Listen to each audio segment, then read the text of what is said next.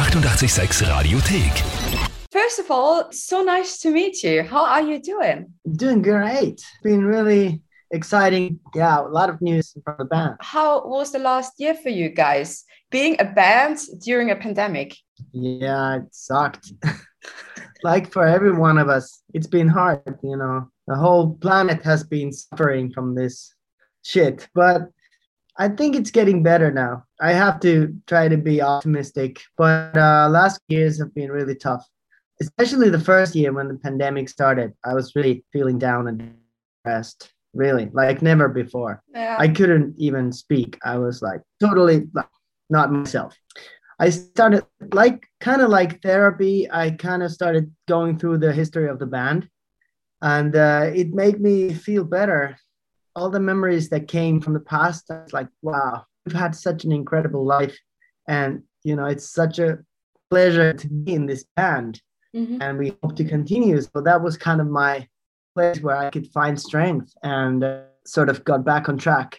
And then Lammer, I came up with this idea of the song and also the the idea that we should try to take part in the Eurovision contest. You know, just look for some excitement. There's also been a little lineup change in the band. A female guitarist, it's Emppu. So how did you find her? We're so happy to have her. She's amazing. Because Bobby, the previous guy, he decided to quit band, and it was kind of sad for us because we were like, okay, what do we do now? We need a we need a guitarist. Started thinking, okay, hmm, who could we have? And then I, I thought of Emppu because I know her. She has played in different bands in Finland. She's kind of famous here, and uh, I know that she's from the same school that we are from uh, Helsinki uh, suburbs. And um, also, a little tiny funny fact is my mom knows her mom. No way. Yeah. so that is that is why we're together. but Yeah. you know, so I just sent the picture of her to the rest of the band. Like, what do you say? Is this the new guitarist for the Rasmus? And they were like, Oh yeah, let's ask her. One of your plans for 2022 is to be part of the Eurovision Song Contest. And now there are seven entries to compete in the national finals in Finland by the end of the month. Are you nervous? Oh yes, very. It's funny because we have never really been in a competition with with the band or with our music, Mhm. and um, it's it's totally a different game than releasing some music. You know, like because all of a sudden, you know, it's not only our fans who are listening; it's all the rest. It's very popular in Finland, so everybody's listening and judging, and it's really it's a different kind of a place but it's it's fun because i really enjoy this excitement and this kind of feeling that have butterflies in the stomach and you really got to fight for the victory it's not an easy thing to to do With all these artists are great they have great songs they have great following here in finland you know so it's going to be a tough cookie for us to to take over finland but we are doing our best for sure would be fantastic to go to Italy. I would like to go to Torino. And we would like to see you there. Here in Austria, we can't really help you now at the moment. if you become a Finnish citizen, maybe then you can vote. How long does it take? and being in a competition, do you uh, also have to get out of your comfort zone? uh, well, I think it's um, there's some things that we're not so used to do. Um, you know, it's it's just a little bit different, like because there are so many people involved with the planning the show, for example. Mhm. So it takes a little while to adapt to that kind of world, and it's interesting. Actually, I really enjoy that too. But let's say there's like 30 people putting together the the performance that we have. It's pretty complicated. We have a, such a great idea for the for the show, so it's technically difficult, and there's like all these things. So there's a lot of people involved in this, and and um, it's also sometimes very slow and like not so easy to communicate. But also we can learn from this so much, and we have all the best um, professionals in Finland, so we can use to to make this great show. Mhm. So yeah, it's it is special. I think also what comes to this competition is like it's fun to go a little over the top, you know, to do something that maybe you wouldn't do in a normal show. Mm-hmm. Yeah, I think it has such a positive vibe the the whole UMK the whole Eurovision thing. A few words about the song Jezebel. Um, how did you work on that song? Did you already know that you want to participate for the song contest and wrote the song then, or did you write the song first and thought um, this sounds like a song contest tune? I came up with the the demo of the song, and I felt immediately that it's a great song if I can say that say that about my own song. But anyway, I felt you know there's something in this song, and then I called my friend Desmond Child, who's a very legendary producer and songwriter, who's written songs for Bon Jovi, Aerosmith, Alice Cooper, Ricky Martin, and a lot of other artists. Um, I know him from the past. We have worked before, so I called him like, "Hey man, I have this idea we got to write the best song in the world and win the Eurovision Song Contest. Can you help me? And he was like, Yeah, sure. Come to Greece on the island of Folegandros. Come here tomorrow and we write the song. So I was like, Okay, I can, but I'm in Hawaii right now. I'm kind of far. Okay, I'll be there tomorrow. And then I took the plane the next morning. It took me 35 hours to get there. Oh, wow. But it was worth it. We wrote this song in just like three, four hours. And it was very cool, another spontaneous thing to do, like based on the intuition and and just like uh, I like to make these kind of fast moves. It's fun. And what do you think makes Jezebel stand out um, for the competition? Because I think that's one of the main points. Songs have to stand out for Eurovision Song Contest. I think um, the song is it kind of feels natural it feels it sounds maybe a little bit like something you've heard before.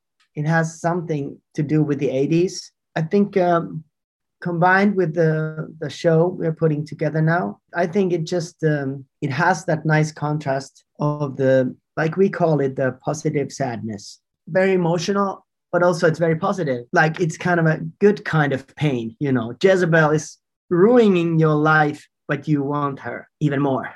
Yeah.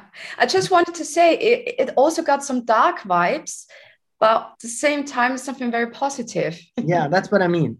Mm-hmm. But I think we have always been a band of contrasts. You know, we have always played with that kind of things. Like back in the days, we had the song called In the Shadows. And the song, the message of the song was very dark. The lyrics were kind of dark and unhappy but the song was kind of uplifting and actually it was for many people it was like a party track. People in ibiza were dancing to this track like ooh, ooh. even in austria in my small village where i come from yeah. it was a banger and it still is. Yeah but it's it's cool that it has that kind of playing with the opposites thing. And how do you prepare now for a performance for the eurovision song contest because you only have those yeah actually those three minutes on on, on stage. Um, we do some kind of rehearsal almost every day. We we come together to do the stage performance. We plan the, the visuals. We are doing all kinds of things. I'm taking vocal lessons and it's a great opportunity for us to also develop ourselves somehow. I'm preparing myself like an athlete to or an astronaut to go to space you know and a very important question do you have a wind machine oh let me make a note this is so important you need a wind machine That's true. We can't win without it. And what is the major difference between a normal performance um, and the performance for the Eurovision Song Contest? Because we all know you as a live band, playing a whole show and then it's all about only one song. Well, I assume that must be a very weird feeling just to work on one song. When you play a live gig, I think it takes maybe a few songs to get in the mood and start, you know, connecting with with the audience. It's natural, but now we're hoping that something happens in the first couple of seconds, something that grabs the attention and and uh, it's it's a challenge. And also, I consider this thing like it's um, a live music video or something like that. Mhm. You know, everything is planned and Because we all know um, Finland is known for good rock music, especially for Eurovision Song Contest. Do you also feel some pressure? Uh, no, I I feel just uh, very proud of my Finnish boys, you know, and girls, of course, whoever took part of this. Lordi, the Monster Band, they won the Eurovision to 2006, and I remember being so proud. Like we were actually on the tour with the band back then, and Mm. like watching the Eurovision, like wow, Finland, 12 points. It was, it was so great uh, that something like that could win the whole thing. And um, also last year, Blind Channel did a great job, and uh, and it's been fun chatting with the guys, like getting some tips and like they've been telling us how how it was last year, and you know it's interesting. I think we we might do some stuff together in the future with them. Yeah, music connects. And um, besides your new song, of course, um, you're going on tour this year. We can't wait to see you in Vienna. So you're coming to Austria in October. How excited are you going on a proper tour again? yeah it feels like forever you know last time we played a show it was 2020 in march in mexico city and it's been soon three years from the show you know we haven't played live since then it's crazy because i'm so used to that lifestyle being on the tour and traveling and having fun with my bandmates and also meeting the fans and having that interaction going on. That's also very inspiring when it comes to writing new songs. It's really big part of this thing. And uh, yeah it's going to be fun to come to austria too. Vienna. We have Yeah. been there a lot of times but there's always some something new to find. But also besides the, the venue we always try to suck all the influence from the city from the people before we go on stage. So we're actually qu- quite active to go like walking around the city go to a local gym or sauna. That's what we like to do. Do something go to the you know coffee places lunch you know just meet people meet fans on the on the streets. And even better if there is a local guide that's the best thing you can have. Maybe you can take us out on Call me. I just wanted to say, feel free Yeah. and just contact me. great. Yeah. I mean that, then you can see so much more in, in so little time you know. It's always the best to have somebody local. But it's cool that you'd really try to find some time to um, explore a city. yeah. Why would i sit in my hotel room or at the backstage? It's such a great chance to see the world. And we have been lucky to go around the world many times already i think we have played in like 70 different countries and uh, you know seen places like india asia taiwan us japan russia of course europe it's like it's so wonderful. I mean, I would have gone there without it, but now I can travel with my band and my friends and play the play the concerts. It's like, what more can I ask? Die 886 Radiothek. Jederzeit abrufbar auf radio886.at. 886! 886.